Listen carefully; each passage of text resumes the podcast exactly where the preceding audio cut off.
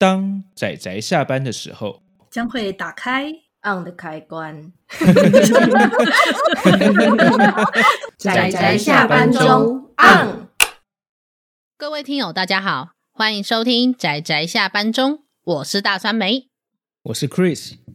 大家今天看漫画了吗？好，没关系，Chris，你不用回答，我知道你一定有看，你跟我们小伙伴不一样，所以我对你很有信心。可是我没有看今天这本，那你滚出去。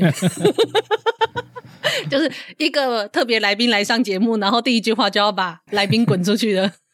的节目。好啦，没有啦，对，没错，今天是我们这个遇见罗浮宫系列的要推荐的作品的第二集。那么我们这个系列，我们之后会有节目来做这一个系列一个比较多的介绍。那大家对这个系列就大致上知道，这就是一个由罗浮宫，就是那个举世闻名的。巴黎罗浮宫去邀请了很多漫画家来为罗浮宫创作漫画的一个漫画的企划系列，这样子。那这是其中的一本。那在这一个系列里面，呃，总共目前出了二十几本。目前只有三本由欧洲人所绘制的作品有在台湾的代理，那也就是我们这一个系列我要推荐的这三部作品。那我们今天要推荐的是第二部，叫做《斜眼小狗》。嗯，那虽然我们其实前面那一集我们就有提到了《冲出冰河纪》，但是这个《斜眼小狗》倒不是这个系列的第二本。因为其实《斜影小狗》到《冲出冰河纪》这之间其实已经隔了七八本作品了，可是不好意思，就是目前台湾没有中文代理，所以我我们无缘见到。但是呃，我还是很喜欢这一部作品，于是我就决定还是要来推荐它。那么因为 Chris 你是没有看过的嘛，对吧？对，看 是 好，于是我就要来偷问一下。好了，只要没有看过作品的人，就会被我叫来，就是偷问一下。请问一下，你觉得你看了这个封面的时候，你觉得这部作品在讲什么？这部作品的封面是，嗯，一个背影，他手上拿着一幅画，画上就有一只长得蛮奇怪的小狗，嗯，然后远远的就是罗浮宫，所以，但是这个这幅画又不像是什么艺术杰作，所以蛮怪的。嗯，没有错。但是说到这个封面，我们在前面的《冲出冰河纪》也有提过，中文版跟法文版的封面有一点点不太一样。那么这一本《斜眼小狗》，它的中文版的封面也跟法文版的封面不太一样。那 Chris，你有看到对吧？嗯，有。那你要描述一下法文版是什么样子吗？法文版你主要看到也是一个人拿着一幅画，但是他的角度是完全反过来，你看得到的是这个人的表情。但是你看不到画里面的内容，然后这副表情就是一副皱着眉头的样子。但老实说，因为我是先看了中文版的封面嘛，后来去查了相关的资料，才看到了法文版的封面。我觉得这法文版的封面，这看起来其实是有一点怎么讲，就是看起来有点阴暗。然后，所以我当初在看这个法文版的封面的时候，我都担心说，如果不知道这个作者的读者会不会觉得这是在像是达文西密码一样的故事？也是有点像。好啦，但是这部作品我真的对于中文版他们所改变的封面的方式，我真的很好奇。所以如果真的有听友知道为什么会有一些中文版的封面会呃选择跟法文版这么多的不一样的话，就欢迎跟我们分享这样子。但是在我介绍之后，其实 Chris 你大概致上知道这部作品大概在讲什么，对吧？有稍微了解一下。嗯，那么你觉得，如果在我还没有告诉你之前，你知道我们除了第一本《冲出冰河纪》跟这一本《斜眼小狗》，还有第三本我们要提的，就叫做《达文西二号》这三本欧洲人的作品里面，你如果假设我还没有告诉你的时候，你觉得按照你对这几部剧情的猜测，你觉得我会最喜欢哪一本？我觉得可能是《达文西二号》吧。是不是？对，因为他他就一副很科幻的感觉。对，我真的要说，虽然大酸梅我都以酸梅味闻名，嗯，对，然后就我不知道为什么跑出来的酸梅味，但是我真的很喜欢，就是剧情元素很强烈的作品，就无论是科幻、悬疑之类的，就推理之类这样子的作品，在还没有开始看这三本的时候，我只大致上知道他们。在谈怎么样的内容的时候，我一直都觉得我应该要么最喜欢冲出冰河纪，然后要么最喜欢冲呃，要么要么最喜欢冲出达文西嘛，没有 最喜欢达文西二号。但是让我印象最深刻的，竟然是 Chris，你猜猜看，我最喜欢哪一本？你这样讲就是谢眼小狗了。没错。真的让我印象超级深刻，就对我们说这么多，我是还没有提到剧情啊。那我先大致上介绍一下剧情，然后之后再跟大家分享一下为什么我觉得我最喜欢这一本。那么这一部剧情，它其实是在讲，呃，有一位叫做法比安，然后他是法国巴黎罗浮宫它里面的一位守卫，那他的女朋友叫做麦蒂。那故事的开头就是这个法比安跟麦蒂。一起搭火车要回到麦蒂他的乡下的老家去认识麦蒂的家人。那这个家族就叫做贝宁翁家族，就是有麦蒂的哥哥啊，还有他的爸爸、爷爷，然后甚至到就是他们家的很多拉里拉扎的很多人。这个家族他讲好听点，就是那种充满了乡下人的直接和坦率，就大家说的所谓的南部人的这种的这种这种这种个性吗？我猜啦，我猜，但是。我说难听点，他们这一群人真的很白目，而且不懂得读空气的，他们就这种乡下土包子。呃，但是我要先说好，我就是南部人，我就是那个乡下土包子的其中一个。那这一些这个家族，就是对于法比安，就是有很多一些奇怪的对话，跟很有点无理的要求，就是希望法比安可以将他们家族祖先所画的一幅。画，也就是这幅斜眼小狗，就是看起来真的没有什么好像艺术气息的斜眼小狗，要求他要把它放入罗浮宫，但这一群人完全没有去过罗浮宫，所以因此这个故事的主轴其实就放在法比安就如何被这一个家族为难，要把这个画放入罗浮宫的故事。这个故事它看起来就设定其实很荒谬可笑，但是随着故事里面有出现另外一个非常奇妙而且神秘的角色，那这个角色是一个常常会来罗浮宫就是观赏画作的一个叫做巴鲁奇先生。那他坦诚了自己的真实身份，也就是在罗浮宫背后有一个秘密组织。开始，这但是对不起，他完全不是达文西密码，完全不是。我要先说好，绝对不是。于是，似乎好像有着一个什么样的特别的运作。呃，其实这个故事看听起来就是很简单，而且就听起来很随意，然后很搞笑。但是我觉得它有一个非常有趣的一个核心的东西是，怎么样的作品是可以被放入罗浮宫的？罗浮宫怎么样去挑选他们的作品？那怎么样的呃作品又值得被肯定、被有就是被认为有价值这件事情？我觉得这是这部作品其实最有趣的地方，因为我们有时候都会觉得说罗浮宫。所认可的东西很特别，但我们都没有想过他们是怎么样去选择他们的艺术品，对吧？嗯，呃，显眼小狗的后面的后记，它其实也有就是稍微提到说，这个罗浮宫是罗浮宫，它底下的部门是怎么样去挑选他们的艺术品、收藏品，然后怎么样去审核这件事情，我觉得也是蛮有趣的。但是这部故事它没有要含载这么多的知识，它只是要描述这一个。看起来非常有趣而白目的家族，然后如何大闹罗浮宫嘛？我也不知道怎么讲。因为当这个家族有一个非常有趣的一个剧情的设定，就是这一群家族的人因为法比安这个主角而来到罗浮宫的时候，他们真的是超级白目，就是我们会觉得超级没有礼貌的。他们甚至例如说看。呃，他们看到了一个呃浴缸的一个收藏品，一个馆藏，然后于是他们就跳进去，然后脱掉衣服说：“那我们来拍照。”然后就是这种天哪，我们会觉得超级没有礼貌的人。所以我们看着这一些人这样讲话跟行为的时候，我们就会觉得他们很讨厌。但是他们突然某一个地方，然后他们突然一群人就是突然安静下来，然后看着某一些馆藏。而这些馆藏就不是我们那些觉得很有名啊，或是很美丽的那些画作，而是在罗浮宫里面收藏的许多呃，算是高级的家具吧。因为贝尼翁家族他们就是在做家具的一个家族，家族事业三代传承的那一种。嗯，所以他们就完全你可以感受到那个画面，那个气氛完全改变。就他们非常安静的看着那一些家具，那些椅子，因为尤其他们主要在做椅子的，他们就会说。天哪，这做的真好！嗯，但是他们看的是我们这一群去罗浮宫的死观光客完全不会看的东西。这就有点像一个东西，它有没有艺术价值，其实对每个人来说其实不太一样嘛。它取决于观赏的人的背景或是生活经验不一样，所以他对于美这个欣赏的角度也会不同。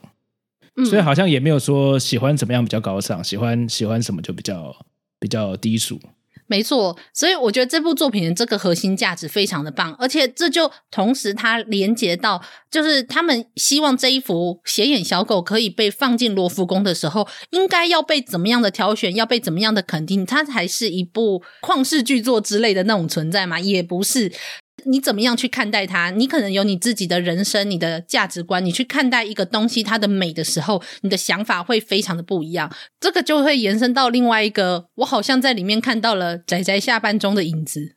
哦，你知道，就是当大家不是在网络上都会在流传那些就是很有名、很好看的作品吗？然后或者是说什么叉叉 YouTuber，然后或是什么叉叉有名人士强力推荐。但老实说，他们强力推荐的。都是那些本来就很有名的作品啊，然后最后你就会觉得说，难道就只剩下这些作品吗？也不是啊，明明有这么多好看的漫画，这么多有趣的作品，却因为它没有足够的名气，例如说它没有被放在罗浮宫里面，因此就被大家觉得说，哦，它好像没有那么呃那么高的地位，或是没有那么。多值得看的成分，但是老实说，对我们仔仔下班中的人来说，其实并不是的。所以这就是为什么我们希望可以把很多大家不知道、大家视野之外的作品放到大家的眼前。有没有突然觉得我们仔仔下班中变得很高级？所以仔仔下班中就是我们喜欢看漫画的人的罗浮宫咯。哦，我不敢说，你不要挖这种坑给我跳哦，Chris。我觉得这很可怕，这很危险哦。没有没有，我没有，我我的意思不是这样，绝对不是。我只是说，我可以理解那一种因为自己的喜爱或是自己的价值观而喜爱一部作品的那种感受，这样子。嗯，这样 Chris 知道了吗？了解。我觉得你这个这个了解带有。微妙的笑意，但是我就当做没听到。嗯，对，好了，那另外一个是我还蛮想提提这一个作者，他叫做艾提安·达文多。那艾提安·达文多，他算是比较有名的是他的纪实作品。虽然这一部《斜眼小狗》它并不是纪实的作品，就是它并不是一个在描述真实发生的事件或是故事的一个。漫画内容，这部故事《写影小狗》是虚构的，但是我觉得它里面有非常多它纪实的成分，包括到这个法比安，也就是这个守卫，他的呃他的工作的情形，然后他的日常的人生，然后甚至到就是里面有提到的，我想 Chris 应该也知道，像罗浮宫这种地方最多的应该是什么东西？观光客嘛。没错，不是典藏品，是观光客，所以他在里面就画了很多幅。你知道，就是当大家看着有名的作品的时候，每一个人都把手机就是举得高高的，在那里拍照的那一些画面。嗯，在访谈中，艾提安·达文多就有提过，他说，当他在罗浮宫里面就看到了这么多观光客在拍照的画面，他觉得他们就像是一幅漫画，他就把它画进了他的故事中。所以，当大家在看这部作品的时候，去看到里面的这一些观光客是怎么样拍照的时候，老实说，我真的心有戚戚焉。身为一个去过罗浮宫的人，也去过了一些蛮有名的博物馆的人，我真的觉得超级像，因为甚至我不能，我不知道怎么讲诶、欸，就是大家到最后有点像是重点是来这里把它拍下一张照片，而不是你真的去看这个东西。嗯、你甚至最后你在看这个作品的时候，你是用你的照片在看它。哦。就很有这种感觉，就我不知道 Chris 会不会就是去有没有去过一些有名的博物馆，那我这种感受，但我自己很有。哦，我我很有感触的地方在于，像像我是有小孩的嘛，所以我看很多爸爸妈妈在看小孩表演的时候，他他就是很专注的拿手机再去照他小孩，但是他其实没有用心在看他小孩表演。嗯还有还有像呃去音音乐季看表演之类的，有些人可能他会很想要记录下这一刻，但是我觉得更享受的应该是你就放下手机，好好的去听这首歌之类的。嗯。但是对不起，这这这这就变成变成说，我们到底要用怎么样的心态去参观一个博物馆或是一个表演？但是我们其实没有要讲到太深刻的话题，只是 我觉得就是 Chris 的这个经验就跟我去那些博物馆很像，因为我觉得很多人他真的比起欣赏这个作品，他更像是他的重点更像是要把它拍下来，所以我会觉得这样子很可惜，因为你都来到了这里，你已经现在就身处在这个地方，拍照当然很重要，但是。最重要的还是你在这个地方，然后去感受这一些作品或什么的。但是，嗯、呃，不过大家请不要担心，就是仙眼小狗绝对不是一个这样说教的作品，是我是我自己在这里说教。好了，但是艾提安·达文多因为他的纪实的风格，所以在这一部作品中就是一样，就他是黑白色的笔调，但是我觉得他画的作品就很有一种朴实的一种画风。他有另外一部作品，就完全真的是纪实作品。那这部作品就是之前有被中文代理的另外一部，叫做《无知者：漫画家与酿酒师为彼此启蒙的故事》。那在我很喜欢的一个 podcast，就是大卫鲍鱼在火星里面，他就有就是除了讲到这部斜眼小狗和这个罗浮宫遇见漫画系列以外，还有提到这一部作品，而且有类似弄成像是读书会一样的这种方式，然后一段一段的，然后去讲这部作品的内容。我真的要说，后来我就跑去找了这部作品，那这一部《无知者》真的超级好看。我甚至私心更喜欢这部胜过《斜眼小狗》，我都没有想过我这么喜欢纪实作品。虽然我很喜欢台湾的一个出版社叫做慢工出版，呃，我不知道 Chris 你有听过这个出版社吗？我有听过，但我没有看过他们漫画。虽然我真的很喜欢慢工他们出版的纪实漫画，而且基本上我也几乎每一本都有买，但是我还是还是很难想象，我竟然这么这么喜欢一部纪实漫画。而且是欧洲人所绘制的作品，当然也不是说故意要瞧不起，但毕竟我对欧洲漫画家的认识真的是非常的浅薄，所以当我这么喜欢《邪眼小狗》又这么喜欢《无知者》的时候，这真的完全打开我的眼界。按照我刚刚念的那个副标题，就会知道他有一个好朋友叫做乐华，达文多跟乐华两个人，一个是漫画家，一个是。类似酒农的身份，他们在自己的专业中可能是一个佼佼者，可是他们在彼此的专业中却完全一无所知，所以他们花了一年多的时间，